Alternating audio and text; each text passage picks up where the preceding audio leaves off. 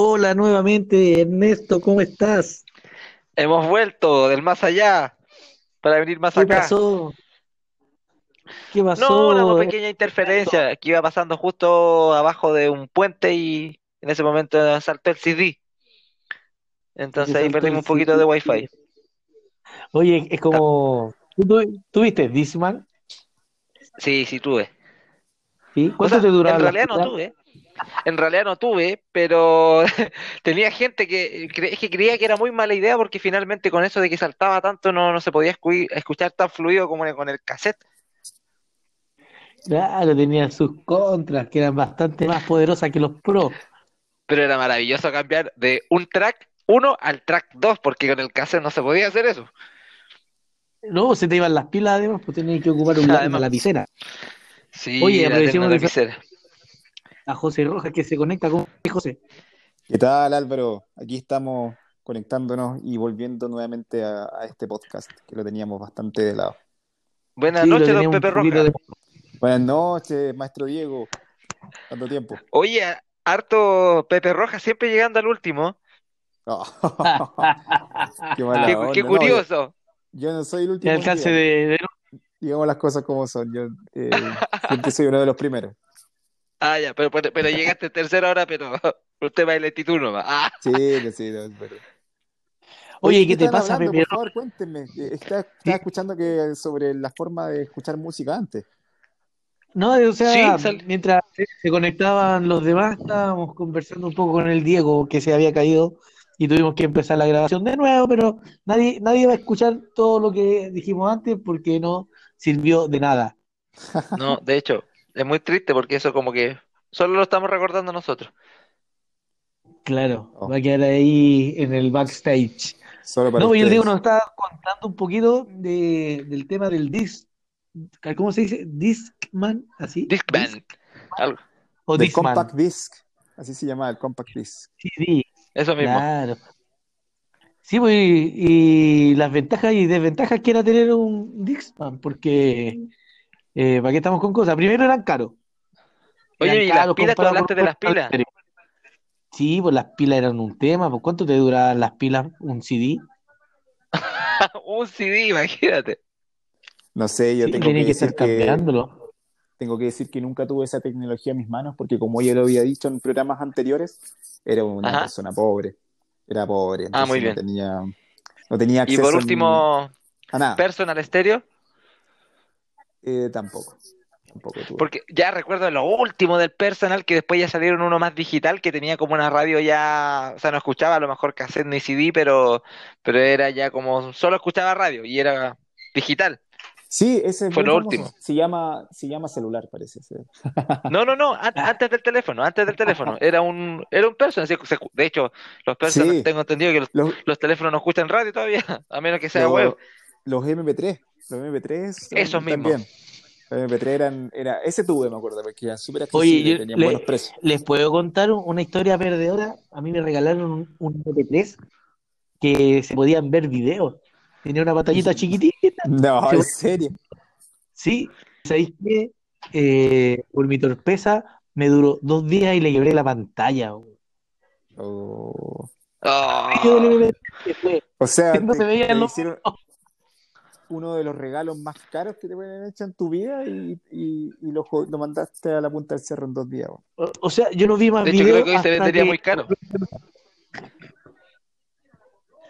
Claro, era más caro cambiar la pantalla que comprarse tres de esos. Sí. Otros tiempos, otros es tiempos. como, es como ahora, se te, se te rompe la pantalla de cualquier televisor y te dicen, no, el, el televisor cuesta 400 mil pesos, cambiar la pantalla cuesta 500 mil pesos, es como, cambia, la, cambia el televisor. Pero es un negocio. Deberíamos comprar televisores y sacarles la pantalla y venderla, ¿no?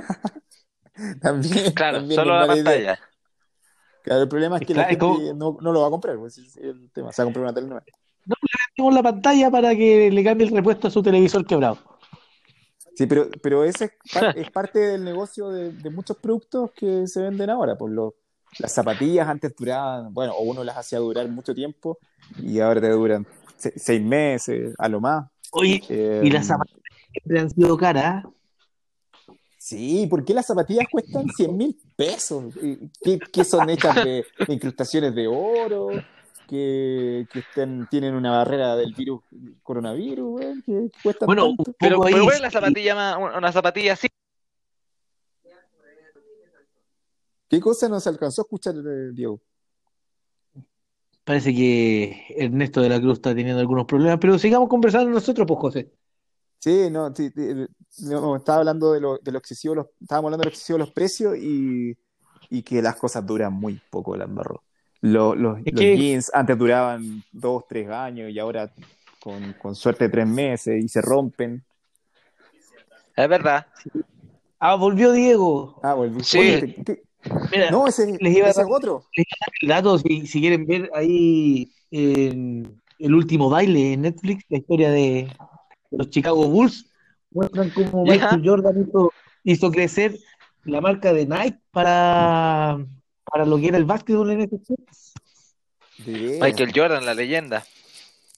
Claro, o sea, tiene que ver tanto con el marketing. Al final estáis vendiendo un zapato y, y depende cómo lo ven, cómo lo vendes, ¿o no?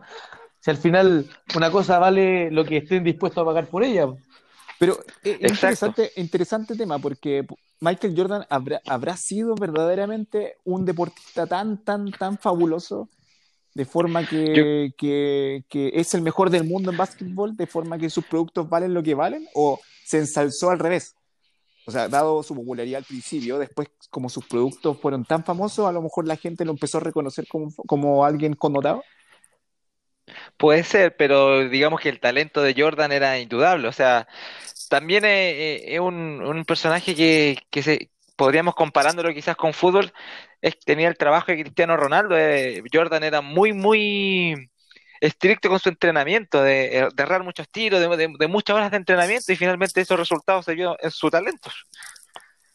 Bueno, ellos pero- traspasan pero- lo que es el nicho de su deporte, pues, o sea, ellos no se quedan encasillados ahí en, en el básquetbol solamente, o Cristiano Ronaldo ahora en el fútbol, sino que traspasan todos los límites y llegan a- hasta el modelaje, a películas. Acuérdense que Jordan hizo películas. Space porque son Jam. productos del- de- creados del marketing, porque a lo que voy es Claro. que eh, qui- quizás también habían basquetbolistas muy connotados, que a lo mejor no tuvieron todos los logros de Jordan, que eso sí lo hace muy grande a él, pero, pero para decir, ah, es que es como el único en el que tenemos que fijarnos, es el único basquetbolista, porque es No. tan grande que los demás no valen nada y él es el mejor, o, o ese, No, esa idea que tenemos, claro, No, es que esa idea probablemente que él tenemos sea- de él Claro, es que esa idea que tenemos de él también es construida en base al marketing que, que surge después. Él es una, un gran, una gran, es verdad, es, una, un gran basquetbolista muy connotado, pero luego el marketing lo transforma en el, en el basquetbolista más importante del mundo. algo, Pero algo muy grande. Es que también tiene que ver con también se arman no solamente en el deporte, también los cantantes que, que te los inflan, te los inflan, o, actores de, no sé, pues, se me vienen a la mente actores Disney, que después te das cuenta que son humanos como cualquiera y, y no son tan angelicales ni perfectos como te los muestran ni como te los venden, pero venden. Sí. Es como lo mismo, sí, es, es cierto, el, el que te muestran. Al final, es buena pregunta la del José, de, de qué te estás vendiendo? ¿El talento o, o más lo que hace el marketing, más lo que hace el- la imagen? Sí, yo ¿Se acuer- tengo una teo- teoría al respecto que vivimos en una sociedad tan competitiva que nos encanta ensalzar a los grandes, a, los, a las personas que, que tienen talento en algún tema. Nos gusta entonces terminar comparándolo todo. Siempre tenemos que dar un ranking, pero ¿qué es el- ¿quién es el mejor? Y cuando aparecen dos buenos pintores, ya, pero a ver, este es mejor. Y, nos quedamos con el mejor y nos olvidamos que, que todos tienen un grado de importancia dentro de lo que hacen. Y claro, o sea, si fuéramos a números o a hechos objetivos, probablemente los mejores no son los que los que te venden. Claro, quizá. Acuérdate que el loco, el loco Bielsa, por ejemplo, es un personaje muy, no sé, muy querido, como muy, muy intelectual, como que tiene un, una llegada hacia los jugadores y sobre todo a los juveniles muy amplia, pero aún así Bielsa no es un, un técnico que haya tenido grandes títulos o muchos títulos en comparación a otros técnicos. No, de hecho, por eso ¿cómo le se- es- Por eso a Bielsa no continuó en, en Argentina, porque no le dio título, salvo la medalla Porque no dio olímpica. títulos. Claro. Ahora si hablamos de es- Bielsa en Chile. Bielsa cae. Sí, es, es que ahí es súper interesante el tema de Bielsa, porque hay mucha gente que no lo valora porque dice que no tiene títulos. O sea, el, el- el éxito es lo único que te puede catapultar como alguien importante en la historia, por decirlo, por, por llegar a una conclusión. Pero, hay- Claro. pero al revés, pues, hay mucha gente que lo valora por el contenido que ofrece. Así que la pregunta es, ¿un título te hace grande o, o tu, tu trayectoria eh, o lo que tú transmites? Por Es eso, que- eso pues Jordan, Jordan tuvo títulos. Quizás hubo otro basquetbolista que, que, que tuvo gran talento, que mostró grandes dotes y a lo mejor no alcanzó los títulos. Entonces, ¿quién, quién es mejor él finalmente? ¿El que logra el título? Es que claro, pues depende de la visión, porque ¿qué es lo más importante, el proceso o la meta? ¿Cachai? Porque, claro, Bielsa te, te decía eso y tiene unas charlas que son famosas, que ellos muchas veces van a ser el mejor equipo en la cancha, pero van a perder, y, no, y eso no significa que se volvieron malos, sino que no se dieron las condiciones. Pero también tenemos que ver que hay que- íconos, hay íconos por época. Yo creo que tenemos que fijarnos en lo que hacen. Por ejemplo, por dar algunos casos, el Chino Río, digamos, era un tremendo tenista, pero puedo decir que era un tremendo tenista porque como persona opino una cosa completamente distinta. Mismo caso con, no sé, Michael Jackson, que tremendo músico, pero a lo mejor con su historial en otros temas eh, dejaba harto que desear. O quizás el mismo Arturo Vidal, tremendo jugadorazo, pero fuera de la cancha o cuando se pone a hablar otras cosas, como que no es el mismo. Entonces, finalmente tenemos que, pienso, valorar a la, persona, al, músico, al artista, al, deportista, por lo que hace más, más que, lo que es. ¿Me explico? Sí, bueno, hay una escena muy buena en Batman que inicia, esta es de Christopher Nolan, que, que él dice, le dice eso a la chiquilla que le gustaba, le dice, nosotros seremos recordados, bueno, no me acuerdo, siempre les cambio un poco las versiones, pero bueno, nosotros seremos recordados por lo que hacemos, no por lo que decimos, sino que por lo que hacemos. Y después el gallo salta, así como la, y ella se da cuenta que era el, el, el Bruce Wayne, pero, pero además la frase es súper profunda, porque, porque somos, estamos hechos de lo que hacemos. Bueno, Exacto. quería decir eso. Oye, vamos a decir, saludar a Danilo, pero- que también se conectó. ¿Cómo estáis, Danilo? Bien, pues ¿cómo están ustedes? Bien, ahí estaba esperando en silencio que le diéramos el pase. Por supuesto, por supuesto. Oye, gusto Aquí- saludarlo, en especial a, a mi amigo Pepe y también a Ernesto de la Cruz, porque estoy interesado en conocerlo. Ernesto, Así es, yo, Yo creo que lo conocí. bueno, y he hecho muchos temas, yo he hecho muchos temas musicales, no sé si lo ubicas. ¿Podrías cantarnos algo ahora, Capela, por favor, en esto de la cruz? Sería bastante interesante. De la Cruz. Eh, no, no es, no es el momento, no es el momento todavía. Yo creo que por un tema de, de, cultura general, de cultura general deberíamos ahí saber quién es Ernesto de la Cruz, ¿no? Un, un- Ernesto un de, cantante de la Cruz de la Fuente. mexicano. famoso. Yo Muy famoso. yo conocí a, un- a una familiar de, de Ernesto de la Cruz que se llamaba Soy la Cruz de los Reyes, que, que era también una, una Oye, pero. Danilo, no, no- tú no puedes decir que no conoces a Ernesto de la Cruz, ¿ah? Ustedes se conocen profundamente. No, pues, Así es. tenemos episodios épicos con Ernesto de la Cruz. pues, ¿ah? Eh, Oye, cuéntese. Yo me acuerdo, me acuerdo de algunos pasajes que tuvimos en, en el lago, en el lago Villarrica con Ernesto de la Cruz. Me recordé de lo mismo, pero era el lago Coñaripe. Coñaripe, bueno, que Villarrica está cerca de la huevo. Pero sí, Son lagos. son los lagos, son los lagos del sur, pues, weón. Eh, la única, cuando tú Oye, pero del lago, la weón. gente que Danilo y Diego fueron compañeros de curso, entonces por eso esa, ese, ese cariño, ese conocimiento íntimo que tienen todos Muchos años años. estudiaron. Eh, juntos, como de compañeros, creo que fue, alcanzaron a ser dos, pero en el colegio fue toda una vida. De- eh, hasta Ah. incluso nos íbamos, nos íbamos juntos en el furgón, pues, weón. En Oye, serio. pero ¿qué? ¿Así van en furgón? Si ahí al lado de tu casa y te en furgón. ¿Y cuál es el problema? Yo me iba en furgón, pues, weón. El Diego también se iba en Lo- furgón. Los dos Sí, pero yo me iba, yo me iba atrás con los niños, sí, pues. Yo me iba Oye, adelante al lado del El tío. furgón, el furgón era todo un mundo. ¿ah? Cuando uno entraba al furgón, habían, dependiendo de la fila, tú te sentabas en diferentes filas y cada fila tenía su, su estilo, su onda, se conversaban diferentes temas. De repente, ¿En una de las filas armaba algo, se juntaba la de atrás y las de atrás quedaban muy como, oye, yo también quiero participar. Sí, ¿no? Sí, Oye, era- yo no- era- Y el que abría no y cerraba la puerta era Dios. po. Sí, de veras, pues ese tenía, todo tenía el poder. Algunas, Tenía el poder, en algunas sí. filas hacían, hacían apuestas, en otras, en otras conversaban de la vida. No faltaba el que vomitaba en el furgón también. Oh, Oye, en ese tiempo se escuchaban los cassettes de cachureo.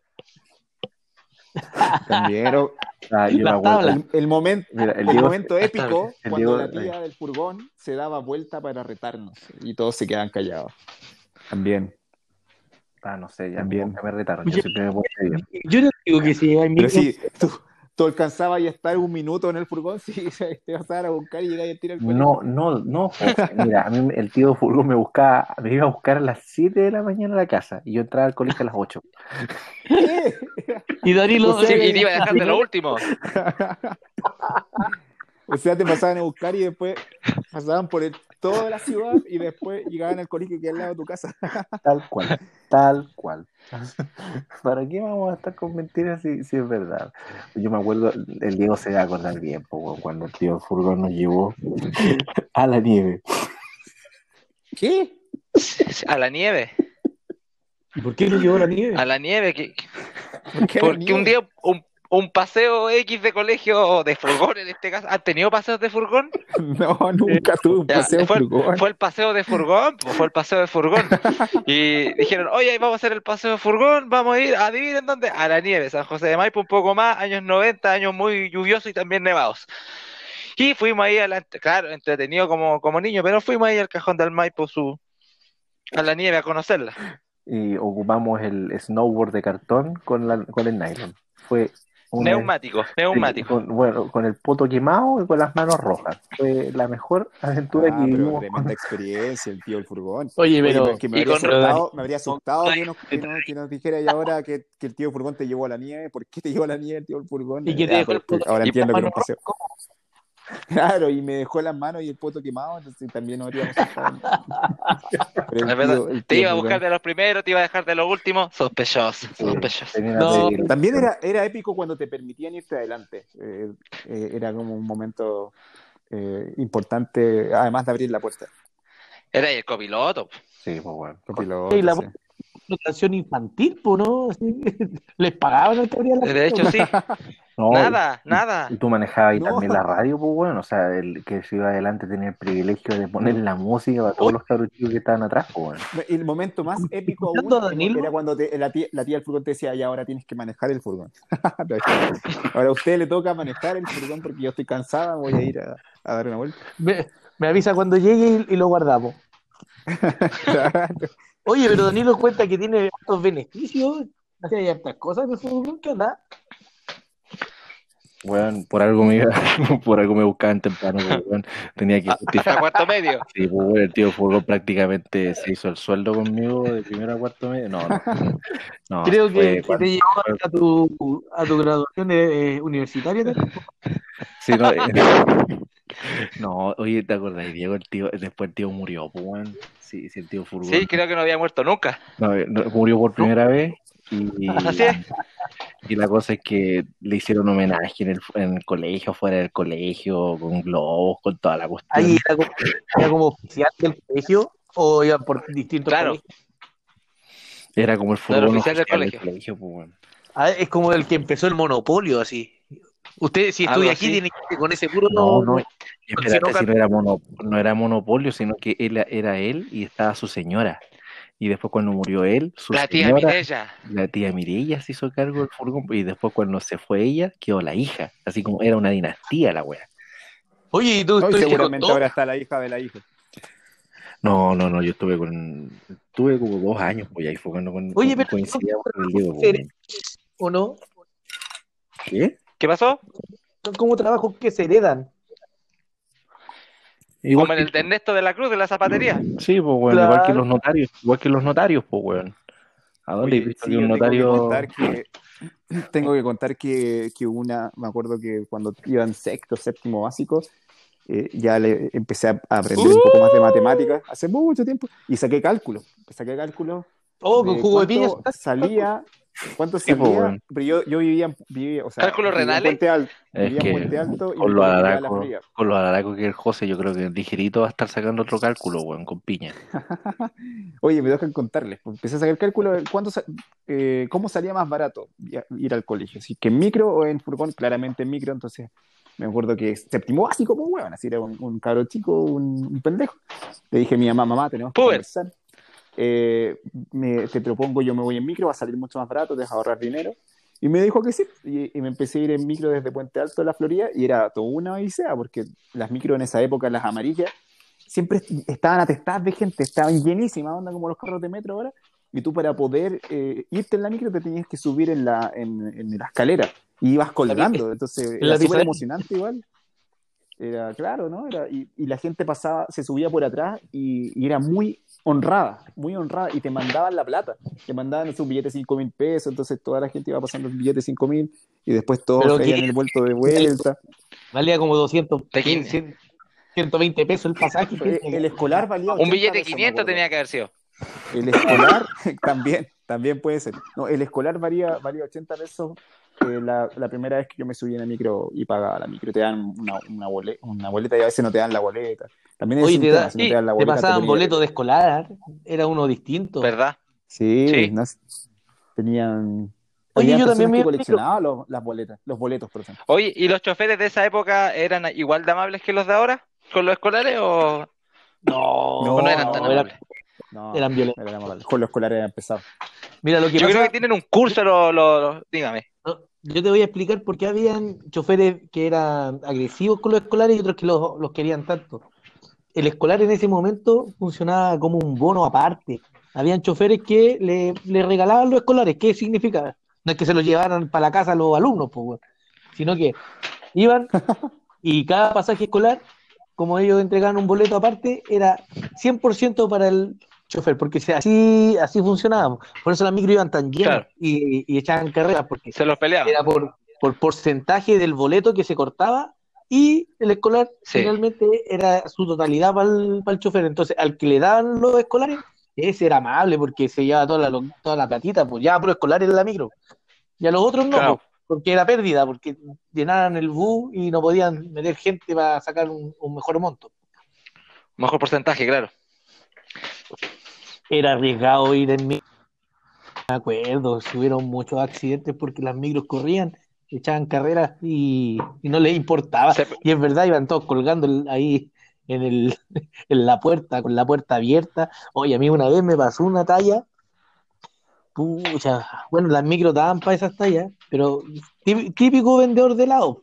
pues, ¿sí? Todavía hay vendedores de helado. Y Vendedor de helado. que la micro Sabían parara, peor que los vendedores de helado. Se subían al vuelo y bajaban al vuelo. Sí, Y pues, venían sí. corriendo al lado de la micro. el- el Ellos, manejaban las leyes de la física. Iban Y al te lado de la apuesto, micro. Álvaro, que tú, tú los miraste con, con alevosía como lo hacía todo. Claro, todos mirábamos porque se iba a subir, porque la micro no paraba. Y el chofer cerró la puerta cuando salta y choca con la puerta y cae Oh. y, y gira y, y por, por- antes no lo atropellaron, pero eh, era, era terrible. Y la típica que el que se bajaba del vuelo se caía también. Bueno, es- ese Se talento cayó. de los, de los vendedores de helado Álvaro. también lo tenían los cantantes ciegos. Ya, Que los cantantes ciegos también se subían a la micro con una habilidad, weón, y una destreza y se bajaban de la misma forma, weón. Y nunca chocaban con nada, y hasta incluso lo hacían con velocidad, eh, los cantantes ciegos con, con guitarra, así o- como a los felicianos, po, weón. Yo me acuerdo alguna vez toca- tocando en las micros con Álvaro, de hecho, en alguna experiencia que tuvimos hace unos años. Oye, estábamos todos tocando desde un pu- desde algún punto X, estábamos, no, no sé si te acuerdas, Álvaro, estábamos tocando, nos subimos a la micro, hicimos el- nuestra rutina, terminamos, nos bajamos, chao. Nos subimos a otra micro, nos dejan X lado. Tercera micro, nos subimos con el Álvaro y quedamos mirando así como a, a los pasajeros que nos miraban raros. Y el, y el pollo le pregunta así como, a esta micro ya nos subimos, ¿cierto? Y la señora le dice, sí, mijito. ¿sí? Y bueno, perdimos. Sí, no nos iban a pasar plata de nuevo, así. No le No. gustó el primer show, el además- segundo tampoco. Y no- ni siquiera cambiamos tampoco el segundo show, pues entonces fue como... Y una vez me pasó también cantando con otro personaje, con, con un amigo, que estábamos en pleno rutina y a una persona que estaba de los pasajeros le empieza a dar un ataque epiléptico. Entonces nosotros estábamos como cru- cruzando miradas, decíamos así como, a ver, ¿paramos o no paramos? Así, Sí, nos va a cagar el show, po. Te hizo Nos fiesta cagó en el show, espuma, po. La fiesta en espuma, po. De hecho, de hecho. Yo Empezamos a pensaba que tocar estaba tecno. bailando. Yo pensaba que estaba bailando la canción que estábamos tocando, pero no, era un ataque epiléptico.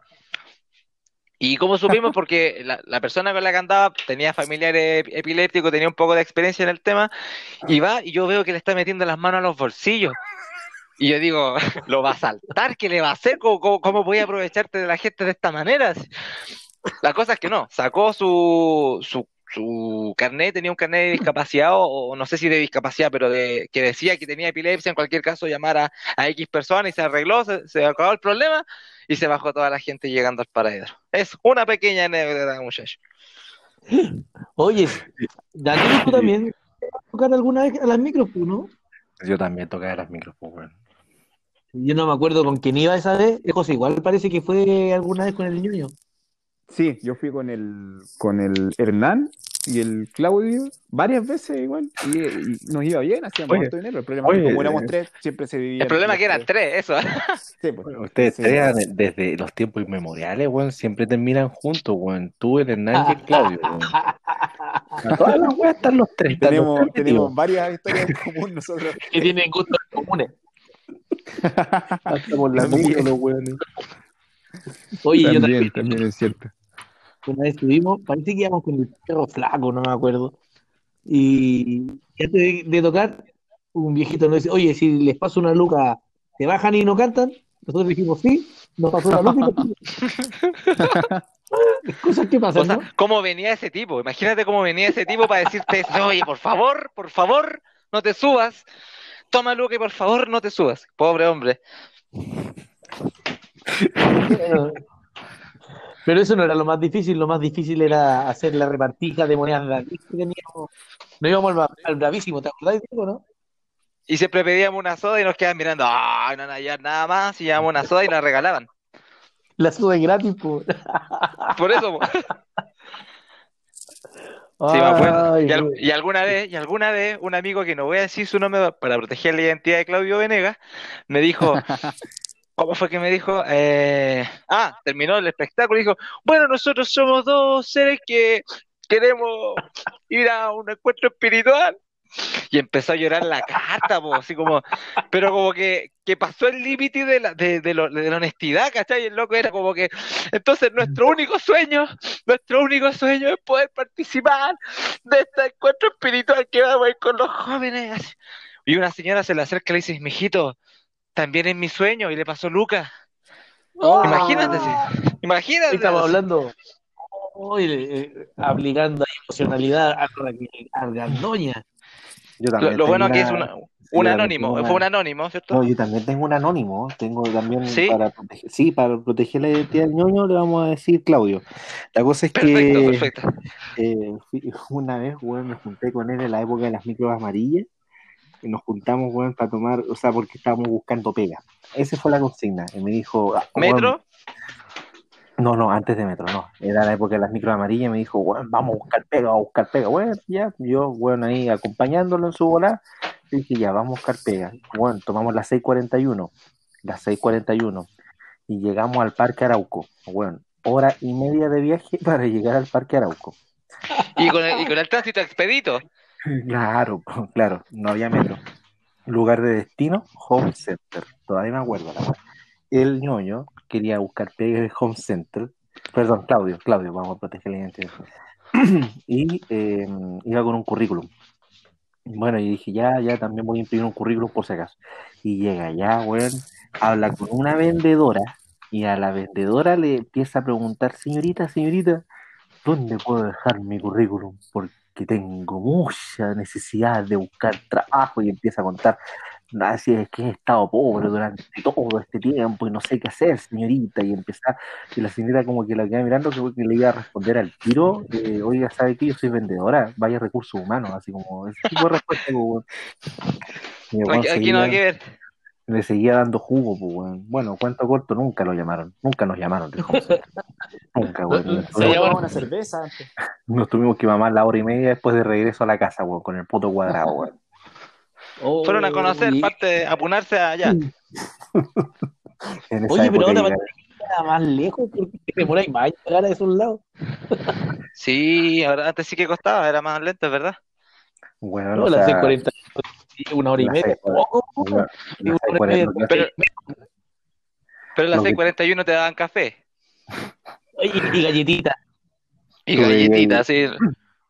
Tú cachabas y el cambio socioeconómico y cultural de los que se subían a la micro en la C41, pues, desde Puente Alto hasta allá arriba a Las Condes, weón, veía y ahí un perfil, un variopinto de, de personajes, pues, Ah, weón. A mí me pasó, yo viví ese contraste porque cuando iba en la media tomaba la 113. No sé si se acuerdan, la Gabriela Palmilla Oriente. Sí. Sí, la hacía Gabriela- todo Vespucio. Y no, esa se iba por Gran Avenida y pasaba a la Alameda y llegaba hasta la Palmilla. Y, y tú veías que era gente de esfuerzo y clase, clase media baja, para ocupar los términos actuales. Y después me tocó en la universidad tomar la 641. Y la 641 decía por Avenida Macul, Avenida La Iglesia. Oye, weón, y, era, era otro público, definitivamente. Y además te, te te daban galletitas. De hecho, la calle tenía adoquines. Sí, po, adoquín, todavía tiene otra adoquines. cosa. Por eso te digo, si son diferencias notorias. Anda a leer un libro de esas- en esas calles, pues. ¿Ah? Que me sumé un rato, están aquí hablando. Que hay más queridos que Canasto, París. Vamos a ver una pregunta más, otro muchacho más, que lo que hace es que me contactaron. Pero Danilo está hablando, todavía no está hablando, escuchemos, escuchemos. Como es que la niña había pedido cuña, entonces yo envié la nota de los obispado y la niña me dijo, mira, sabes que está súper bueno, pero me pidieron de arriba que pudiese incorporar cuñas de peregrino. Para que sepan que Danilo es periodista de verdad. Sí, pues la cosa. Oye, imagínate que desde arriba, o sea, que en el arzobispado hay capas, capas de poder. Con la misma Interesante eso. respuestas. Hay gente que decía, oye, me gustó, me está gustando. Ya, Eso- Danilo no sé por qué Sí. se le olvida, aparte que a veces estamos grabando, pero es parte de, es parte de- lo que pasa es que hay una... Es un periodista, digámoslo, eh, al mismo tiempo que está en el podcast, está en este momento transmitiendo también para otro lado del mundo, entonces es un hombre muy ocupado. No, y a veces también transmite para un, para un programa de lavado de losa. Sí, puro transmite, multifacético. Eh, puro transmite nomás. Se conecta. Hay una ¿De qué persona tram- que hace varias cosas a la vez. Oye Álvaro, yo quería abordar ese tema que, que iba a plantear el día de hoy referente al- a las distractores. Claro, porque eso es lo que hicimos ahora, pues nos distrajimos, ¿viste? Exacto. Es algo que pasa Ya. frecuentemente en nuestras vidas. En la mía pasa constantemente. Ya Tengo una facilidad para distraerme de todo. dinos, Digo, voy a, voy, digo, voy a trabajar y, y, y en cinco minutos después estoy haciendo otra cosa en vez de trabajar. Me, me distraigo con no, facilidad. estoy viendo Big Theory. Claro. Ya, dale Diego. Bueno, nada, yo y simplemente quería empezar con de repente con cosas que a mí me han llamado la atención cuando hay estos distractores como el que vemos hoy día con, con lo de Nano Calderón, o hemos visto en otras ocasiones. Algo que para mí fue como impactante, a lo mejor no, no es tan nacional, pero que es lo mismo, que este tema del distractor, recuerdan para el Mundial de mm, eh, Brasil 2014, de- uno de los países que estaba en el Mundial era Corea. Eh, la Corea de la dictadura, no sé si es de la del norte, ¿cierto? Corea del Norte, sí. Perfecto, estaba y Corea del Norte y CNN, Corea, CNN, Corea del Norte, empieza a transmitir las noticias del Mundial de, de Brasil, diciendo, el equipo de Corea del Norte venció por 4-1 a no sé qué equipo. Después, la segunda jornada, ganó 5-0 a- y mostraban imágenes de sus jugadores haciendo goles eh, y diciendo una noticia que nunca fue. Entonces tú, tú dices, si, a ver, si ganaron de verdad. No, si Corea ni siquiera pasó. ganó- Le ganó a Brasil, yo lo vi en la noticia. No, nada, nada. Si Corea ni siquiera pasó a la segunda ronda de los tres partidos mínimos que tenía, perdió los tres. Y la noticia de CNN, que esa fue como CNN, Corea del Norte, dice que ganaron por esta cantidad. Entonces, como imagínate este pueblo que obviamente que vive de otra forma muy distinta quizá a la nuestra, pero aún así te hacen esta manipulación, este distractor. O sea, ¿la gente va a creer eso o, o se va a concentrar específicamente en eso cuando por otro lado está pasando quizás qué cosa? Claro, hay Bueno, que darle el poder de los medios, es- es verdad. Un medio te puede instalar un tema y te puede llevar a hacer un tema de Sí, nacional Hola. por dictar la idea de que es importante, o sea, el poder de la televisión en estos momentos, bueno, ya no solo de la televisión, pero lo que ha sido lo- el Mercurio en la, historia de Chile eh, es algo que es digno de análisis. Oye, Álvaro, se te escucha más o menos. Quizás el micrófono o quizás es Danilo mientras habla de fondo. Sí, el fondo de la Sí. música de fondo. Sí, pero bueno, Diego está hablando de algo que, que- que es súper eh, latente en todas partes del mundo. Los medios de comunicación son una fuerza poderosa, como dice el señor Piñera, una- es una fuerza poderosa que puede influenciar a la gente a tomar decisiones o a pensar cosas o a, o a- o a cambiar de, de- de- de preocupación, como lo dices tú. Eh, por ejemplo, pasó en, el, en el- pasó en las elecciones cuando Trump fue escogido, se descubrió que los fake news eh, del Partido Demócrata en las redes sociales eh, habían sido bastante fuera de lo normal. Y eso seguramente influenció finalmente en la, en la forma en que votó la gente en las elecciones de Estados Unidos. Y, y bueno, y acá en Chile es algo que es, que es, eh, que es algo de todos los días, es pan de cada día. No sé si se acuerdan, Bueno, mira, porque ahora mira, con- hace- estaba viendo unas noticias de, de los ovnis, ahora estaba viendo noticias de los ovnis en el MEGA, y yo recuerdo que siempre que había algún tema polémico, polémico político en el país, aparecía el chupacabras. Mágicamente atacaba, atacaba eh, el, y, y la gente ya se empezó a dar cuenta que después de muchas veces, reiteradas veces que aparecía de repente, y era un tema que no generaba tanto, tan, tanto impacto, entonces eh, para mí, para mí, ¿eh? esto es como un- una teoría, sí. Otro, un tema que se ha ido instalando y que ha generado una distracción de los temas políticos del momento es, son los ataques incendiarios en el, en el sur de Chile Por ejemplo, que claro. supuestamente, supuestamente son realizados por grupos activistas mapuche y siempre tienen pan- panfletos, mágicamente, oh, encontramos un panfleto, dice mapuche, sí, por los mapuches, eso es como un poco el argumento. Para mí es, un- eh, eh, es una forma de distraer la atención de la gente, de tomar partido por algo, de, de de sacarnos de lo central, porque en este caso, ¿qué es lo central? Es eh, la pandemia en este país, eh, la, la- la forma en que el, que el gobierno está llevando a cabo las políticas de la pandemia, la gente está volviendo a trabajar, los- hoy día murieron 66 personas eh, y, y parece que eso ya no le importa a nadie. Eh, ahora Son buenas cifras, los pues, Nano Calderón. No, eh, de, de un momento a otro como que cambió todo el foco que se estaba logrando alcanzar. Y por eso revivimos el podcast. Ah, ¿te imaginas ahí? No, tan importante, no somos tan Para importantes. decir las cosas como son. De hecho, no escuchamos solo nosotros, pero igual nos gusta escucharnos. Sí, sí, Empezaron es que también. Yo creo que a Daniel Bueno, le están pegando. No, No lo sí, estoy escuchando. Ah, ya. Estaba- Pero te están pegando al mismo tiempo. No, no, ya me pegaron. Ya me Ah, ya, pegaron, perfecto. pero, eh, me pegaron, eh, me Fue el tío de explicaciones. Es que, claro, me estaban tirando las patas. Y fue el tío del furgón que me estaba tirando las patas. Me... te fue a buscar Sí, para a llevarte buscar. la nieve, Sí, no, no, no, pero para que te estaba el, el potito quemado. un poquito quemado y las manos rojas. Y, la- y las manitos rojas. Las manitos rojas.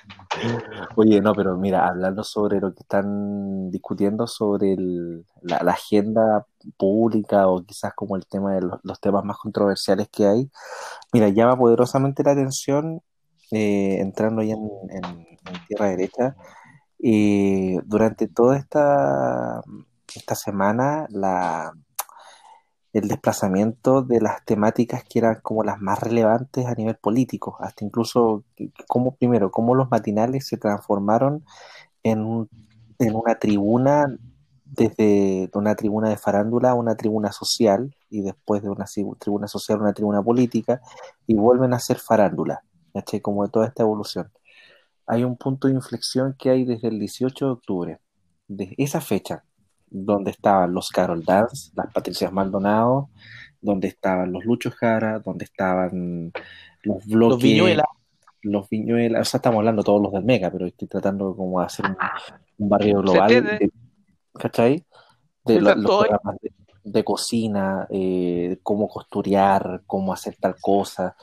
Y de esa fecha, o sea, si ustedes se dan cuenta, las transmisiones de los matinales del día 18 de octubre en adelante, eh, se desaparecen estos personajes, pero a la vez hay como una, hasta incluso un clima que se ha fomentado, eh, como no solamente un clima de discusión, que es súper sano por un lado, sino que también como un clima de controversia a propósito de lo del plebiscito, a propósito de las posturas de derechas e izquierdas, las posturas ante, sobre las distintas demandas y cómo también se han situado las demandas sociales desde aquella época. O sea, estamos hablando desde los caceroleos que se convocaban a tal hora hasta el cómo se cubría en vivo e indirecto un, un incendio en un centro neurálgico de- del centro de Santiago y que se situaba como un, un clima como de odio o se sembraba como algo que a- al día de hoy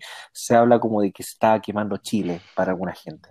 Yo creo, Danilo, que lo que tú estás hablando respecto, por ejemplo, a ese tema del matinal, va precisamente porque, si es que en las memorias no me falla, en los años 90, buenos días a todos, si es que no me equivoco, con Patito Patito, era el primer matinal, corríjanme si me equivoco.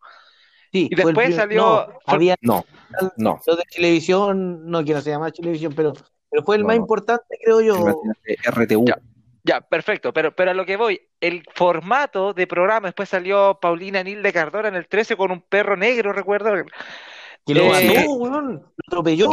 Bueno, y desde entonces a la fecha, el matinal se sigue manteniendo en la parrilla programática de la televisión. Y si lo hablamos como de formato de programa, no sé, un día lluvioso era como mandaban al periodista al, al, al- ¿cómo que se llama? Por ejemplo, donde estaba todo A meterse claro, nos no encontramos acá donde no ha parado de llover y, y claro, se hacía noticia o se hacía tema de lo que en el- acontecía en el momento, pero, pero ese formato, ¿cuánto rato va a durar? Yo te estoy hablando de los 90, estamos en el 2020 y seguimos con el mismo formato. O sea, Sí, o sea, Sí.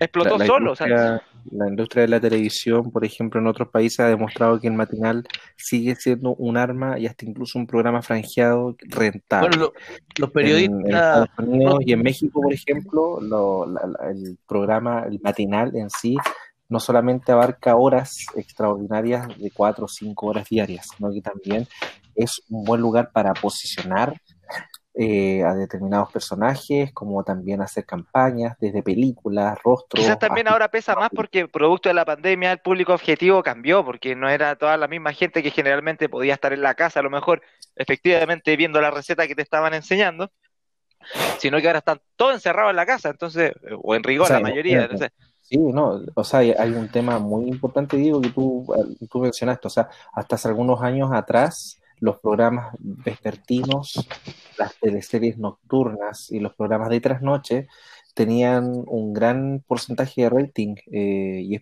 era precisamente porque, no sé, pues estaban los Morandé con compañía, estaban los noticieros de lo- los Tolerancia Cero, eh, distintos programas que estaban en el bloque de la tarde y que tenían la mayor concentración de, de auspiciadores, avisaje, como también de rating, y era porque lamentablemente, el trabajador chileno o la persona, llegaba súper tarde a su casa y lo único que tenía era el control remoto para ver tele y para ver la weá que se le ofrecía en la televisión. cuando no había internet. Claro, pues, cuando internet no era tan, tan demandante como ahora. bueno, los rostros más importantes de cada canal terminan en los matinales. Además, claro. Yo, sí, eh, quiero decir algo que, que, que de todas formas hay que decirlo, ¿ah? Hay que decirlo. El Kawin llama la atención, el Kawin es entretenido. Entonces, eh, el, El igual estaba bueno el Kawin del, del Nano Calderón, o sea, del Nano Calderón. ¿Cómo se llama ese gallo? El, no Sí, claro. Calderón. Eh, Es ese, que se llaman igual. Se llama Ah, Paul. bueno, entonces, entonces El Paul. bueno ese Kawin. Pero a mí no me, nunca me, no, no me llamó tanto la atención, la verdad, tengo que decir. No, no, no lo encontré tan impactante. No sé por qué la gente estaba tan, tan, tan metida en el tema. Me generó impacto cuando metieron a Felipito en el tema. Y ahí yo enganché al Oh. tiro y empecé a averiguar. Felipito, un, un sagrado, sagrado para, para, para mucha gente en, en Chile. Tengo que decir que extraño a Felipito. Descansa en paz, Felipito. ¿Por qué salió Felipito al, al ruedo ahí? Cuenten, Sí, no lo ¿alguien sé. sabe el cagüino, no? No, yo no me No, sé. ¿Alguien lo no, no. Ya, Yo lo cuento, yo lo cuento. El, ¿Se acuerdan que hace muchos años el- a Felipito le quemaron su casa? Su casa en su parcela en Chicureo, famosa. Un incendio, no sé si fue intencional, pero ya. Las yo recuerdo que, dijeron en la tele que había sido un incendio intencional. Alguien le había esparcido combustible y lo habían quemado de forma intencional. Ahora salió una, un texto, una publicación eh, de una investigación que se hizo en una de estas bibliografías de Felipito que decía que el autor del incendio había sido a- un hijo de una famosa, connotada de, de la farándula chilena y que Felipito finalmente había decidido no levantar cargos y por eso es que finalmente no, no- nunca hubo un culpable y nunca hubo un nombre, porque Felipito había decidido no, no, interme- no interceder, o sea, no, no hacer el cargo. eh. y, y ahora ¿Y las sido? malas lenguas dicen que el hijo de la famosa que le había quemado la casa era el Nano Calderón. ¿Y por qué? Oh. ¿Por qué? Porque otra persona empezó diciendo ahí en las redes sociales que, que, que habían visto a Raquel Argandoña yendo varias veces a la casa de Filipito hace, antes del incendio y salía bastante feliz de la casa, eh, eh, decían ahí las malas lenguas, pues salía feliz, feliz y parece que esta felicidad se había mm, repetido antes, mucho antes, mucho, mucho antes, varios años antes, eh, y por lo tanto había, existía, existe la teoría de que Nano Calderón en realidad no es hijo de Nano Calderón, sino que es, adivinen hijo de quién, No, ¿De quién el Calderón? heredero Camiroaga. De Felipito, y por eso es que cuando se enteró Nano Calderón de que él era hijo de Felipito, eh, parece que Nano Calderón tiene, eh, eh, tiene como un problema de, de atacar a, a las personas que parecen ser sus padres. Eh, le quemó la casa rey. porque dijo, este weón eh, es mi papá, no lo puedo creer. Pa, le quemó la casa, se volvió loco. claro. Ah, Sí. lo voy a apuñalar. Oye, pero es cagüinazo, pues cagüinazo. Dem- demasiado, demasiado dark. eh, Y es como telenovelesco. me asombra tu capacidad Bueno, de. Eso tiene- Es que ahí, ahí no vamos, no vamos a decir nada nuevo, pero ahí te das cuenta que hay dos justicias en este país. O sea, hay una justicia para los pobres y otra justicia para los poderosos. Es verdad. Así es, Yo lo- Así es. Hay dos chiles. Y eso el- cada vez el- se concentra más. Ni un problema en ostentar ahí una serie de, de actos que para cualquiera de nosotros podría haber sido perfectamente de juicio hasta cárcel, ya a él nunca le pasó nada. Sí, Es difícil el- llegar a un, a un consenso de, de qué es justo y qué no es justo finalmente. O sea, es, es muy difícil de decir esto es justo, porque quizás para una gente o para un lado va a ser lo más justo, para el otro va a ser injusto. Entonces, realmente es difícil ese tema, no, no es fácil. Por eso es que la La justicia, se supone que ¿Qué es la se tapa, las- se tapa los Claro. ojos y, y busca un equilibrio. Ahora tiene razón Álvaro. El, el trato que se le ha dado a este personaje, Nano Calderón, después de haber acuchillado a su papá, es completamente distinto al trato que puede haber tenido cualquier otra persona que acuchilló a su papá en otras circunstancias, en otra población del país. O cualquier Eh, claro, la, la prensa le ha dado un ancho eh, de importancia impor- eh, general eh, y ahora que habló la Raquel Argandoña, eh, llorando por su hijo, cosa muy humana, que Me tiene toda la razón. Claro, entonces la gente dice, ah, no, por favor, es, es el hijo de, de Raquel eh, Calderón, por favor, está triste, no lo llena a la cárcel por eso. Pero y es el mismo trato para las otras mamás también que tienen que ver que sus hijos van a la cárcel porque sus Oh. hijos eh, cometieron un, un delito. O el profe que se equivocó y rompió un torniquete. También, por, por supuesto, ahí tenemos. Oye, pues tema. si estamos viendo ese tipo de cosas en el incendio de la cárcel de San Miguel, murió un tipo que estaba detenido por vender CDs, pues, weón. Así es. Y estaba detenido ahí. En cárcel, en cárcel. Con los Bueno, papeles y- manchados. Y hablemos de justicia, pues hablemos de, de nuestros empresarios queridos que estafaron con millones y millones de pesos y que finalmente tuvieron que pagar con clases de ética en la En, universidad. en su propia universidad, pues, weón. O sea, hay tema, yo, yo no voy a entrar, no voy a indagar en, y tampoco quiero ser como el aguafiestas del, de la discusión, pero eh, en este tema tan encrispado que, que hay sobre el por qué a este le dieron clases de ética y a este no, por qué al, al profe le dieron cárcel y al otro no, no sé, partamos y convengamos de que desde el ámbito hasta incluso jurídico y de la jurisprudencia que existe en nuestro país, la ley de seguridad del Estado eh, tiene sus facultades a tal punto que se entiende desde esa concepción eh, que el profesor estuvo y tuvo que irse preso prácticamente y no tuvo ningún otro tipo de Ley. eh, precisamente hay, ley- hay leyes que se pueden interpretar y se pueden aplicar a, a discreción del, del tipo o del gobierno o del juez de turno. claro Quiero decir, este ley de seguridad del Estado, sí- mis pelotas. Eso quería decirlo con todas sus palabras. Ley del Estado, mis pelotas.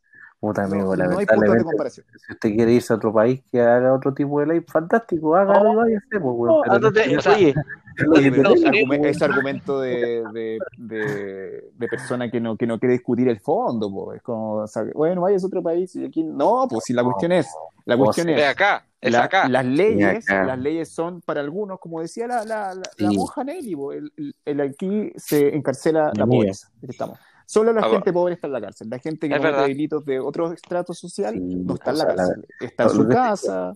se habla también firmando. de que aquí ya claro, yo, yo por eso digo, o sea, apuesto más por el tema de que lamentablemente a nivel jurídico y hasta incluso ahora qué bueno, qué bueno, bueno, que se instale el tema de conocer, por ejemplo, lo que un parlamentario legisla efectivamente y cuánto asiste un parlamentario al Congreso para saber perfectamente cuánto nos va a doler en el bolsillo al final de cuentas todo lo que está haciendo él o ella en este caso.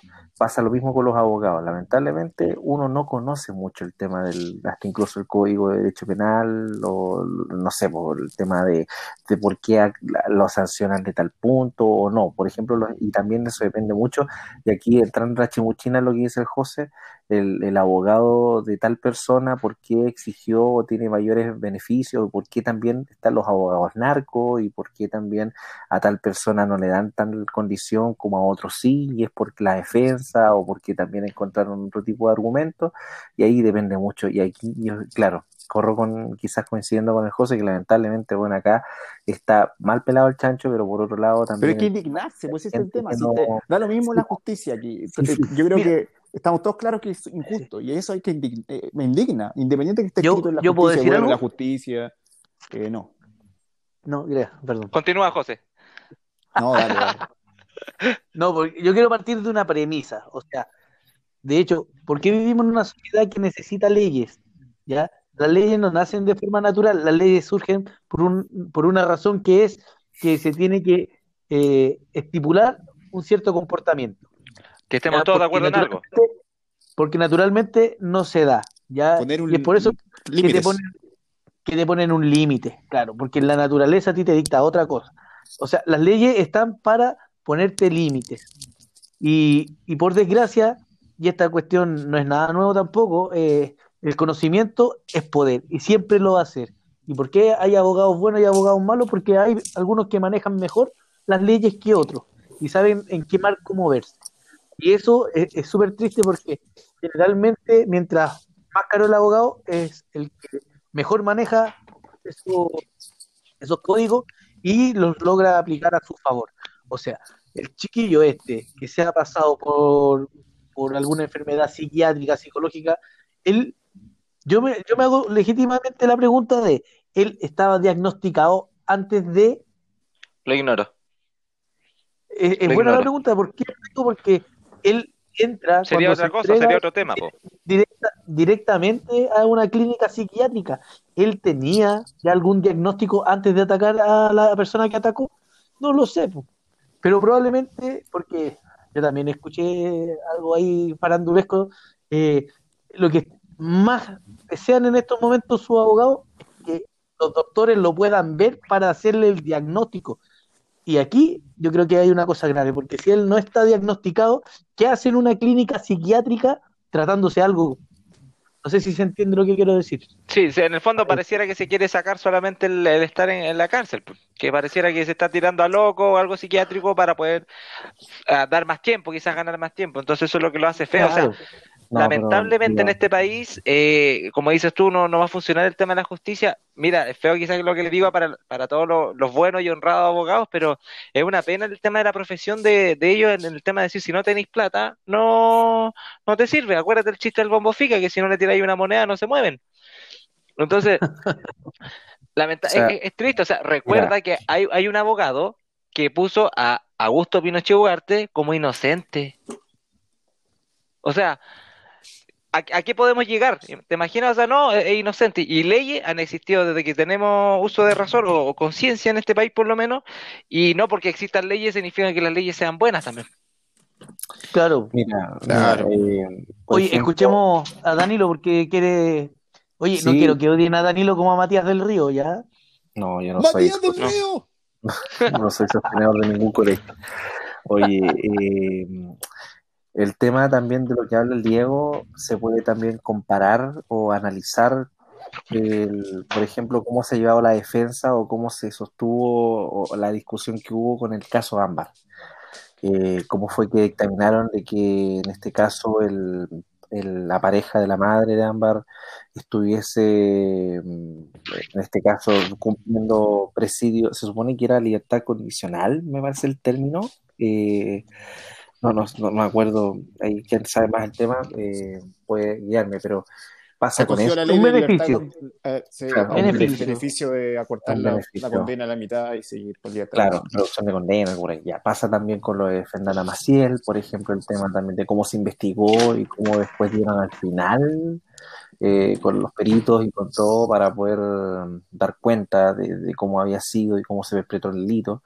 Eh, también está, el- puta, hay, ca- hay muchos, hay casos emblemáticos, como, no, no sé, por lo del profe, ¿cómo se llama? El profesor Nivaldo. Nivaldo. La, misma, Pero la ahí misma creo que sí se hizo justicia. Creo. O sea, se supone que al final se hizo justicia, ¿cachai? O se sea, está ahora se hizo justicia. Al final. entendido. pero eh, ¿Te el acuerdas de una... comodín el comodín psicológico de, de los asesinos, en este caso, tanto de él como de ella, de los que perpetraron el asesinato del profe Nivaldo, en la misma situación, pues o sea, el, la salud mental apuntan como a eso y como la ley también hace que la salud mental sea visto eh, con un punto que, no sé, pues pasa con lo de Nano Calderón, con una buena defensa que lo llevan a un spa, como diría la, la Raquel eh, Calderón. Eh, ¿Cómo pasaría en otras situaciones? Si es que a lo mejor a otra persona que hubiese perpetrado el mismo asesinato, ¿a dónde lo llevarían si que viviese los espejos en Cerrillo? ¿cachai? ¿Lo llevarían a Santiago 1 o derechamente lo, lo llevan a, a otro lugar como un- a una clínica psiquiátrica, como a tratarse antes de llevárselo preso? ¿cachai? Como ese tipo de cosas, porque pasa en algunos, en algunos espacios y en otros no, y es precisamente porque hay casos emblemáticos que, claro, puede ser la buena defensa, eh, buenos abogados, la buena plata, o de lo contrario, lamentablemente, como dice el pollo, la interpretación de la justicia y cómo también eh, antojadizamente en algunos abogados se desarrolla a tal punto que pueden declarar inocente a un dictador, por ejemplo. ¿Sí? Sí, Es muy hay triste. tantos temas que se pueden tocar aquí, hay tantas que se pueden conversar. Eh, pero esta ha sido una semana noticiosa, pues vamos, analicemos, pongámosle pausa a, a este tema que puede darnos para el próximo capítulo también, pero me gustaría ver qué opinan ustedes de lo que se dijo desde el Ministerio de Educación, ¿verdad? Con el tema de la vuelta a clase y, el, y también de la participación en el plebiscito. El ministro de Educación dice, si los colegios se pueden abrir para el plebiscito, ¿verdad? ¿Por qué no se pueden abrir para clase? Ah, ¿qué Oye, pena que haga una pregunta tan... Qué pena la pregunta que haga. Qué pena que un ministro te haga esa pregunta. Ya, pues vamos viendo. Curado por Mira, fiado, tengo eh, que decir. Curado por fiado. Es como un amigo O sea- que tengo yo que te dice, no, la última cerveza. La última cerveza dura tres, Mira. cuatro horas. weón. En marzo de este año 2020, antes de que llegara el COVID a Chile, veíamos las noticias que en Italia estaba eh, cerrando las fronteras, que en, en varios países se estaba cerrando las fronteras y acá no hicimos nada. Hoy está ocurriendo el mismo patrón. Estamos viendo que en otros países como en Alemania, como en Japón, como en España, están viniendo los rebrotes y ¿qué estamos haciendo nosotros? Estamos volviendo a la normalidad. Entonces, es como el mismo patrón que pasó en marzo se está repitiendo ahora. Entonces, es ilógico que vayamos a un. que los niños vuelvan a clase con distanciamiento social. Es ridículo, no, no, no tiene sentido. Eh, lo del plebiscito es otro tema, porque también tiene razón al decir si lo pueden ir al, lo- los alumnos, pero ya los alumnos es otro tema, son niños distintos. La gente mayor de edad de 18 años me imagino que va a tener otro criterio y otra responsabilidad el día que vaya a votar. Sí, yo creo que el tema del ministro es bastante eh, obvio. Él, él está siendo presionado por su jefe. Ahora no sé si estará siendo presionado en contra de su voluntad o también él pensará lo mismo. Ahí no lo sé. Claramente la línea del gobierno siempre, igual, siempre derecha, por supuesto, ampara, amparando la economía, el negocio. Por eso es que imagínense, pues, la- la- el segundo paso es toda la semana eh, trabajando, todos, pero el fin de semana nos quedamos en la casa. Eh, esa es un poco la ¿Y idea. los feriados? Eh, claro, bastante extraña, y los feriados, bastante extraña eh, segundo paso. Y que es casi como el último paso, así como el, el Es cuarto- porque el las fuerzas es policiales no dan paso. abasto. Es porque las fuerzas policiales no dan abasto para tener tanto control sobre la población. Yo creo que va, por ahí el tema. Claro, pero, pero bueno, eh, eh, para no desviarme tanto del tema de lo que, estoy tratando de decir, el ministro eh, no es un agente libre para opinar eh, lo, que, es- lo, que, lo que es coherente para todos nosotros, que no, no, no están las condiciones para volver a clase. Él es, él es un personaje político, entonces tiene que hacer, tiene que seguir el amén de su jefe, porque es el presidente. Y, y el discurso político de la derecha siempre ha sido muy alineado. ¿ah? Nosotros nos damos cuenta, pero ellos siempre se ponen de acuerdo pa- para decir palabras clave y, y se convierte en tema en, todo, en, todo, todo- en, en toda la gente. Bueno, él quiere que volvamos a clases porque necesita que los estudiantes estén en los colegios para que los papás puedan ir a trabajar. Ese es el argumento. Yo, el yo he escuchado, he escuchado bastantes veces también, muy por supuesto ahí se, se intersectan varios temas, pero he escuchado bastantes veces a Paula Daza diciendo en estos, en estos reportes que, que importante que los papás puedan, o sea, que los hijos estén en el colegio que los papás puedan ir a trabajar. Lo he dicho literalmente, lo he dicho de esa forma. Entonces, obviamente que la intención es esa. No, tan- no, no les interesa eh, el contexto en el que los, los niños llegan al colegio. O sea, tienen que irse en las micros, donde el contagio se multiplica. Y en los colegios es imposible hacer distanciamiento. Los niños son incontrolables. Están en una edad donde no, no el, el- el sentido de la razón no, no, no está activado al 100% porque se dejan guiar mucho por los impulsos. Entonces, si que se va a agarrar con uno, se van a agarrar a combo, que si ellos se van a jugar, van a jugar y, y van a interactuar. eh, sobre todo los más chicos, los más chicos eh, es muy difícil lograr el distanciamiento que, que se, que se propone. Y esto de estar una, un, dos metros de eh, todas las mesas, no, no caben ¿Dónde? los alumnos. No caben, no conocen el país en el que vivimos. Un poco lo que le pasaba a Maña, que decía, hoy es que yo no sabía que la gente iba tan, tan así, nada. Le va a pasar lo mismo No. mani- ministro si insiste con esto. Vamos a volver a clase, se van a multiplicar los contagios. Imagínate, un alumno tiene que pasar por la lo- colectiva, alta probabilidad de contagiarse. Llega al colegio, si se contagia, contagia a cuatro o cinco compañeros. Esos cuatro o cinco compañeros eh, se encontraron familia. en el pasillo con otros cuatro o cinco, y luego la familia, y luego la micro de nuevo, y, y así es eh, una cosa que no, no- no tiene control. Es una es locura que extraño, los alumnos vuelvan a clase ahora. es extraño Mira, porque nosotros eh, deberíamos tener la posibilidad de casi ver el futuro con lo que está pasando en otros países. Dentro de Exacto. todo, eh, empezamos nosotros bastante tarde en comparación con, con Europa y lo que han tenido que ir viviendo. Ya en esta época, en esta época, este mismo día, ya en Italia y en España se están volviendo a preocupar porque se han disparado los números de contagios nuevos y están volviendo a tener sus rebrotes y acá insistimos en seguir un camino que probablemente nos va a llevar a lo mismo. No estamos Y entendiendo ojo. nada. Y acá es, y acá es invierno todavía en este momento. Claro, O sea, claro, imagínate que en, verano, todavía están en verano allá en el hemisferio norte, y a pesar de eso, están los rebrotes, que es cuando se supone las condiciones del virus son menos óptimas. Verano, ojo. Claro, no. A, a mí me, me enojó mucho más, así, bueno, el ministro se ha mandado unas declaraciones de- al estilo 30 pesos, al estilo 30 pesos de, y, y de las flores anteriores. ¿Se acuerdan eh, que la gente ahora puede Sí. comprar flores, están más baratas cuando todo está más caro? El, me, me- me enojó mucho cuando, cuando dijo, eh, no, si los profesores no quieren volver a clases porque están súper cómodos en su casa. Y este gallo, o sea, le, le, le un combo en, en, en el corazón a un montón de profesores que se han sacado la cresta en este país, que han tenido que eh, aprender un montón de recursos en tiempo récord, han tenido que sacar a su familia adelante paralelamente, eh, han tenido que inventar material digital, han tenido que, como siempre, destinar un montón de su tiempo en, en, en preparar material, en revisar cosas, en tratar de hacer motivar a sus estudiantes a que, a que educarse desde la casa es algo importante. Eh, y entonces duele que el ministro de Educación, que es el que representa al profesorado en este país, diga, ah, diga esos comentarios tan, tan poco realistas. O sea, eso es, el, no conoce entonces lo que está pasando con la realidad de los profesores en estos momentos. Así es. Danilo, ¿querías hablar? Eh, sí, el...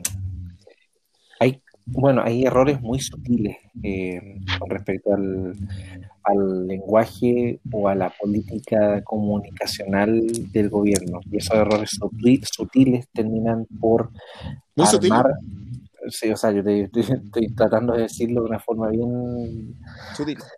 bien sutil Eh, por algo eh, que lamentablemente acá el error el condoro va por primero por la gente que asesora en segundo lugar por quienes toman decisiones y por tercer lugar por cómo se comunican las cosas. En todos estos factores y en toda esta cadena no hay no hay una cercanía real por ejemplo con los alcaldes. Eh, no hay un- una cercanía real quizás con las bases eh, con, no sé, por los órganos que el gobierno ha tenido, que son como los brazos, que son los brazos más sociales, no sé, pues hay una división de organizador, organizaciones sociales, ponte tú, del gobierno.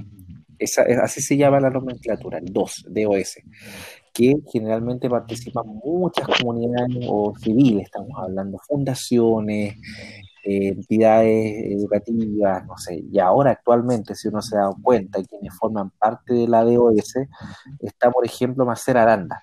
Marcela Aranda a ustedes no les suena para nada el nombre, pero si yo les digo el bus de la libertad, que era el ¿Qué bus que- decir? ¿Que nosotros no sabíamos quién era? Sabemos incluso que tiene una hija travesti. Sí, Sí, no, sí, sí. no, no subestimes. El, el no, tema, nuestra, nuestra travesti, yo ahí hay que. No, transexual. claro, Trans, trans- trans. a No, no, no es transexual, es transgénero. Transgénero. perdón, transgénero. Por ejemplo, estamos hablando de que quienes invitan al baile, prácticamente, el gobierno invita al baile, entre comillas, o invita a ser parte de su staff de asesores a personas que eh, tienen no solamente un- una postura muy, te diría yo, extrema, sino que también toman en cuenta las opiniones de estas personas para poder hacer sus políticas públicas. Estamos hablando que el staff del segundo piso del Palacio de la Moneda está plagado de personas como son los de Libertad y Desarrollo, encabezado por Cristina La Ruleta. Eh. y también está claro, está Marcela Puyo. Pero a lo que voy yo, o sea, la falta de sintonía con, en este caso, de la clase política en general, te diría yo, con, con las comunidades o con, con las necesidades reales de la gente, hizo que, por ejemplo, la, la, el 10% les explotara en la cara a todo el gobierno. ¿Cachai? El 10%, la del debate por el 10% y que ahora se dieron cuenta de que necesitaban el 10% y que al principio demonizaban el tema de la extensión del 10% y después empezaron a decir de que a nivel de, de economía chilena el 10% terminó siendo como algo que benefició la movilidad económica y el flujo de dinero en todos los ámbitos, desde el sector de Oye, espérate, desde- me perdí, me perdí. Estáis hablando del. ¿Cachai? A lo que voy yo, José, es el tema de quienes están dentro del gobierno y quienes toman las decisiones que lamentablemente en primer lugar están mal asesorados y segundo, que al momento de comunicar, comunican como el forro. ¿cachai? Yo creo que no están mal, mal asesorados. Yo creo que ellos quieren decir algo, quieren, quieren Quieren- instalar un- una opinión para que todos pensemos como ellos. Eso, y lo- entonces insisten en, en decir lo que nadie cree en este país, porque ellos que son una minoría eh, eh, les interesa que les interesa que nosotros creamos lo que ellos creen. Eh, Estamos en guerra. Claro, estamos en guerra, que un enemigo poderoso. Eh, ¿Qué otros temas? O sea, que, que la- No, de que o sea. el país va a caer en debacle si es que retiramos el José, 10%. José, Todas esas yo O sea, cosas. aquí- Oye, yo- yo- hay ellos, una- ellos no están mal asesorados, lo, lo dicen a propósito. ¿no? Mira, Sí. yo también sí, porque te lo creen y lo quieren mantener. Si es el Claro, tema de sí. mantener eso, no lo quiere modificar ni, ni un, ni un milímetro para ni un lado, ni izquierda ni derecha, quiere mantener lo que hay. Y, y eso es lo terrible porque eh, eh, esta cuestión, que es lo positivo, creo yo, que nos ha demostrado y ojalá la mayoría de la gente se dé cuenta de eso, es que se cae la cortina de, de estos miedos que hablábamos también, que son las noticias que un poco se instalan para desviar la atención o para generar una falsa preocupación. Y estamos hablando de que el ministro del Interior, ¿verdad? El en su momento Víctor dijo que... Pérez. No, pero no es la Víctor Luis Pérez.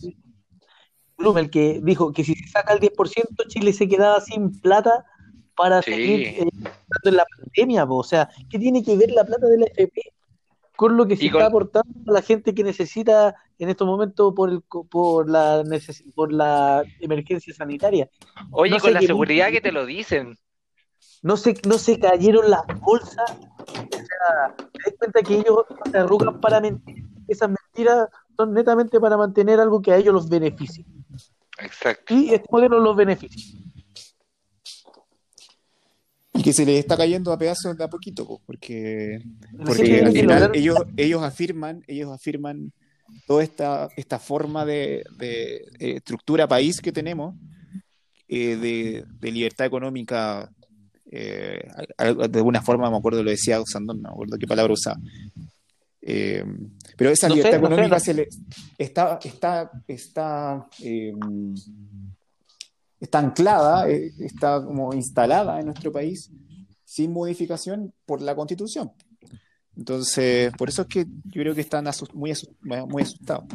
Ahora Eh, también ellos tuvieron la oportunidad porque viniendo de un 18 y de- en un momento enfrentándose a una pandemia, la pandemia en rigor era su oportunidad para corregir todo lo malo que habían hecho hacia atrás y lamentablemente en vez de hacer mejorarlo lo empeoraron. Claro, eh, porque como, bueno, y Da- Danilo tiene razón. O sea, yo creo que ellos no están mal asesorados porque ellos dicen las cosas que creen, pero claramente no es muy estratégico decir las cosas que ellos creen sabiendo que el país piensa completamente diferente. Tienen que ser mucho más estratégico y acá quizás eh, esconder un poquito más tus verdaderas intenciones con un discurso distinto. Oye, ¿se escucha un- algo de fondo, una conversación, un programa de televisión? ¿Le pegan a no Danilo ahora? Yo no no. soy, no, yo no soy, no, no, yo estoy bien acá. Estoy sentado escuchando lo que están hablando. No, yo El- creo que está mar- martillando. No, yo no. O a lo mejor mi teléfono. O mi micrófono. Un sonido bajo, es como un televisor, algo que está sonando con fuertes bajos. Sí. Y alguien está caminando. Yo estoy caminando. ¿Viste? Hecho, estoy jugando a la pelota.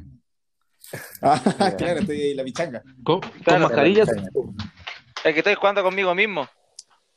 Así que a Pero- lo mejor pero- so- pero soy- perdí conmigo. somos- E- Era muy bueno. Eh, me gané. Eh, a lo mejor es un tema que parecemos, yo parezco eh, mono rayado repitiéndolo, pero la gente, di- eh, hay, hay una, una, una, una cuña instalada en la gente que se ha repetido bastantes veces, que, que te preguntan, oye, entonces la constitución, ¿va a cambiar tu vida?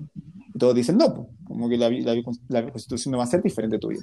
Pero eso es mentira, o sea, la constitución no es que, no es que mejore la vida, por supuesto, no es así, pero la constitución permite poder hacer los cambios para que este país no sea tan desigual, para que mejor. tengan oportunidades reales, porque ahora la- esas oportunidades no, no son tan reales, la verdad. Pero aquí yo voy al fondo. eh, a- no solamente yo, nuevamente voy a mover un poco el gallinero, pero ¿crees tú que una nueva constitución, una nueva constitución redactada desde cero, va a responder a las verdaderas necesidades de las personas? Sí, Sí, sí, tajantemente. Es que de Ojo. partida, eh, no, en los tiempos, los disculpa Álvaro, lo- en los tiempos en los que estamos, me, me parece que no, no está actualizada una constitución creada en dictadura para los tiempos en los que vivimos. Entonces, se ha hecho muchos cambios, pero el cambio debe ser de raíz, o sea, muchas cosas. A mí me gusta, el otro día veía el tema de la constitución de Ecuador, y Ecuador, en sus primeros puntos de, de su constitución, dice que el territorio ecuatoriano donde ellos están en este momento es como lo, lo primero, de ahí para adelante, o sea, lo- lo- los terrenos, lo- los recursos naturales son de Ecuador y no se venden, no sé nada. O sea, si se va a querer poner una hidroeléctrica, si se quiere poner alguna empresa, no puedes, o porque hay algo que la constitución está primero. Entonces, algo como un acuerdo al que lleguemos todo en el fondo. La Me constitución es encantaría la a mí estar en un cabildo. La, la constitución es la base de, o sea, si tú me dices que la constitución no te va a permitir hacer o no hacer algo, eso total.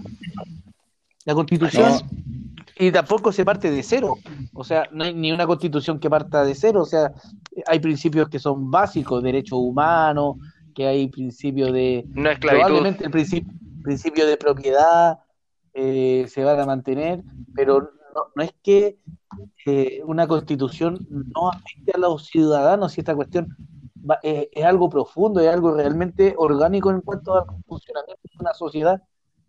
A ti la constitución me- si puedes pero o no puedes hacer o- algo y puede decir otra algo pregunta. pero es Sí, que además pero- la constitución de ahora, quiero aportar Espérate. algo.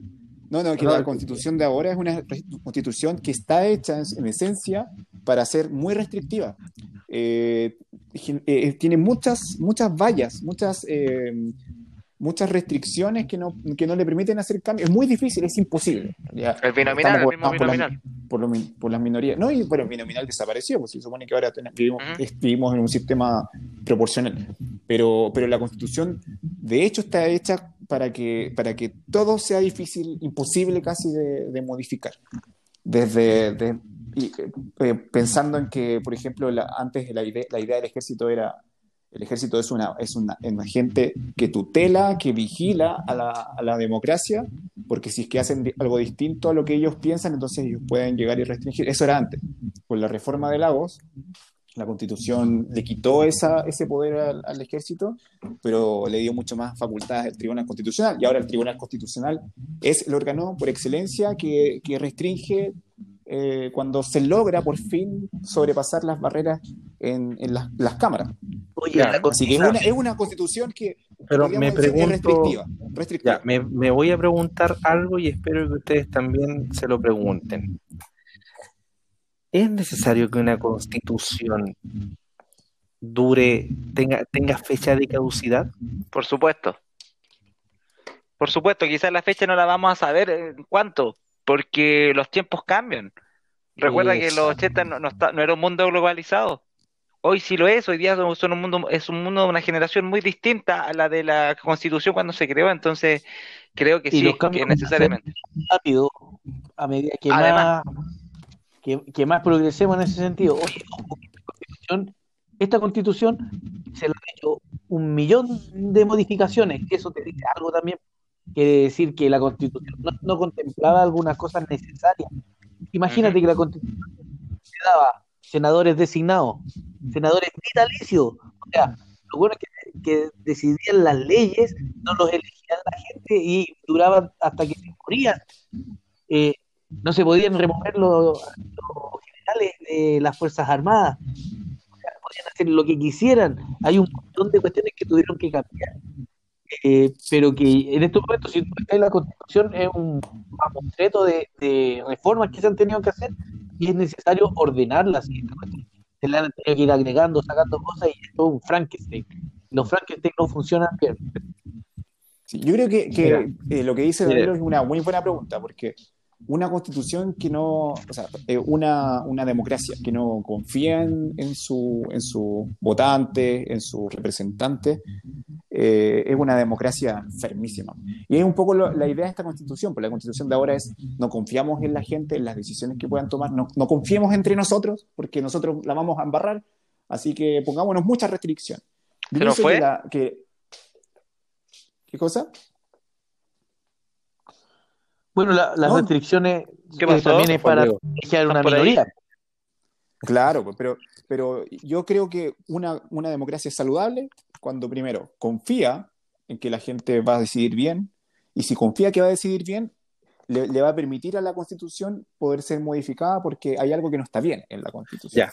Mira, Esa- por eso hacía la pregunta, a modo de dato, solamente antecedentes.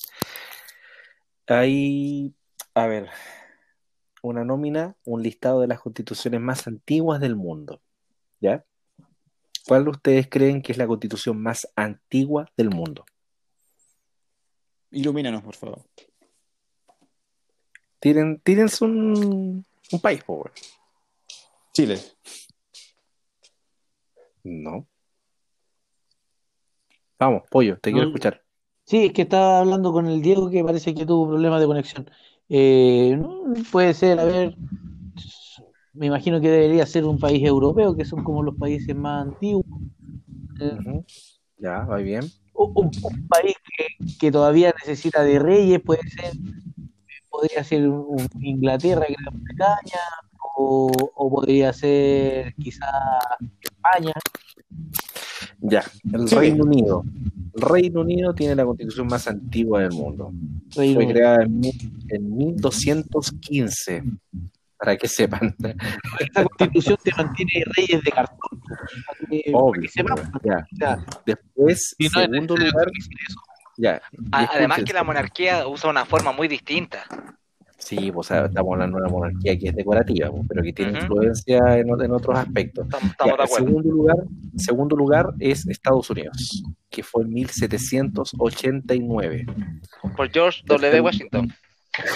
Tercer lugar, Noruega, 1814. Después Holanda, 1815. Bélgica, 1831. Nueva Zelanda, 1852. Canadá, 1867. Luxemburgo, 1868. Australia, 1901. Y en el décimo lugar está México, en 1917. Mira, que qué buenos datos sabías tú.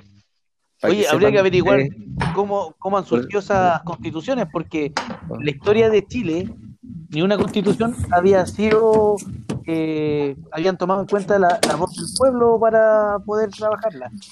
Es es. que también tenéis que ver, tenéis que ver hacia dónde apuntáis. Por ejemplo, muchas son como muy eh, apuntándose al Ejecutivo, por ejemplo, apuntando mucho al, al rol que tiene el Parlamento.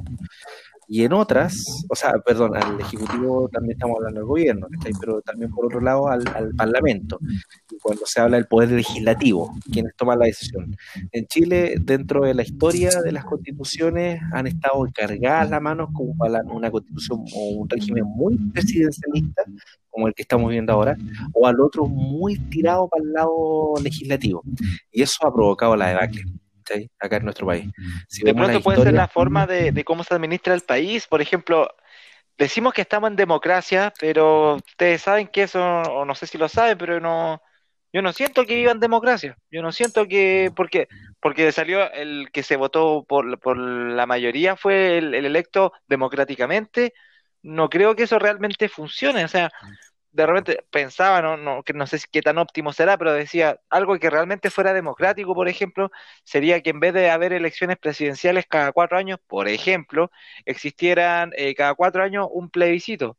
Que en ese plebiscito, por ejemplo, se hablara, no sé, vamos a aprobar esta ley, sí, no, ah, vote, que el pueblo la vote, por ejemplo, y de esa forma creo que sería, o se acercaría más a lo que es democracia. Pero hoy día la democracia yo voy a votar por alguien que me representa, pero este que me representa tiene que después mandar la ley a, y al finalmente la democracia ahí quedó.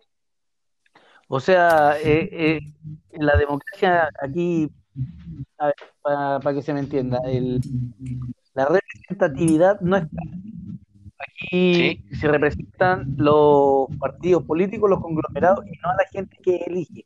¿Ya? La gente cuando te sirve, te sirve cuando necesitáis su voto. Pero yo no he visto ni un político que diga, hoy vamos a elegir la, la ley del 10% de la FP para retiro.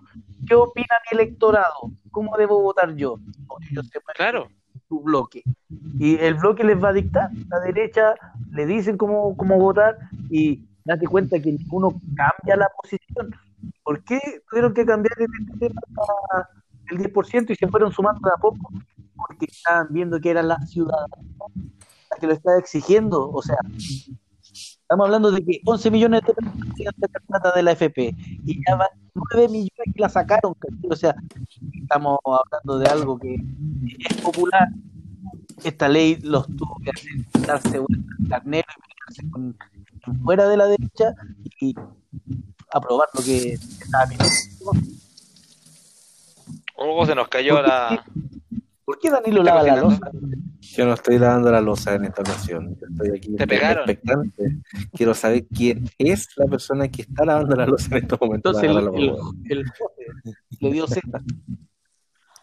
No, yo Oye, quiero saber quién tiene ese, esa, esa, um, ¿Quién tiene ese- prendido? esos graves de fondo. ¿Quién, quién está escuchando tele o radio? Yo no soy. De, a, Bueno, a igual juzgar por el audio. a- al estudio. Oye, nos han estado volando. Este tema da para harto, quizás podríamos eh, retomarlo en la próxima. No, yo- Eh, yo quisiera solamente decirle que para el próximo, la próxima sesión de podcast podamos también invitar a ñoño. ¿ah? Pero si él está invitado, él, él, él- él sabía que no íbamos a conectar a esta hora. él No, no, no, se me, refiero, me refiero invitamos a las que nos peguemos- una piedra en el pecho y podamos a- eh, adecuarnos al horario que él tiene disponible. Ah, ese es el, Ah, el llamado claro. que yo quiero. Cuando, cuando él pueda, entonces todos, todos muy que ocupado. Claro. Sí, me parece. De hecho, no- que nos llamen y nos digan si el Claudio puede para que podamos ahí nosotros dejar de hacer lo que estamos haciendo. Me parece muy Sí, prudente. no, Claro. Sería, sería buena idea. Porque- ¿ya? no, porque en estos momentos él está trabajando, ojo. Claro. Sí, O sea, po. acuérdese, él no se conectó porque está trabajando hasta ahora, hoy día. Son 20 para las 12 del 23 de agosto. En toque de queda. Oye, Álvaro, una pregunta. ¿Cuándo estás de cumpleaños? El mismo día Yo que naciste. 16 de junio, sí. ¿Viste? La- Porque, lo sabía. Pucha, ya, ya pasó la fecha, era para regalarte unos audífonos, porque estoy seguro que tus audífonos tienen todavía. No, no son los mismos. Los cambié. Son otros. Pero, pero para los nomáticos. Anda a pedirle los audífonos al Claudio, porque viste que las pelea con el hermano. Oye, vamos a, a- Yo les había propuesto y creo que desde el próximo capítulo vamos a, a cambiar el enfoque y vamos a concentrar en el plebiscito. Así que Buen tema, estamos buen tema. cordialmente invitados. Eh, si alguien de los que nos escucha quiere participar, me puede, me puede escribir, no hay ningún problema. Y vamos a ir despidiendo este, este podcast número 11 para que podamos después trabajar en uno. Así que, chiquillos, pueden empezar a despedirse. Le vamos a dar la palabra a Ernesto de la Cruz. Nada, muchas gracias por la invitación, muchachos. Un gran merlot, como siempre. Eh, nada, si van a manejar, no olviden de llevar el auto. Buenas noches. Danilo, Eh, nada, disfruten nomás la, lo, que, lo que está quedando de, de cuarentena. De que viernes. nos van a sacar, lo que nos, van- nos van a sacar a la calle y nos vamos a volver a, a enclaustrar.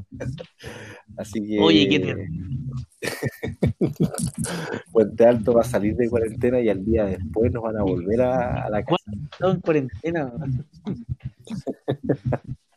He tenido no, más días no. de cuarentena que amores en la vida. Sí, no. O sea, el, el tema de fondo también es a cuidarse, no, no lo vean como algo infantil, el virus efectivamente mata, y mata por mata de la forma más inesperada del mundo, así que no, eso, Mata. a cuidarse y a, a. Vas caminando por la calle y Mata. te mata. Mata. Mata. Tuturu, Mata. tuturu. Mata. Mata. Ya, es verdad, ya. Eh, José, el último, Pepe Roja. Sí, quiero, El más quiero decir lento. que quiero decir que eh, extraño a Felipito, quiero dedicarle este podcast sin bromear a Felipito, eh, el gran personaje. Creo que hace falta un Felipito en, en la televisión. Eh, viva Felipito.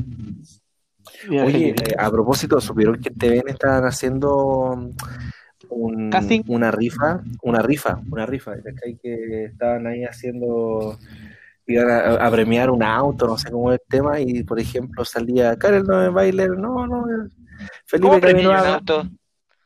espérate, está el premio, y decía, Pregúntale no, a Chalper.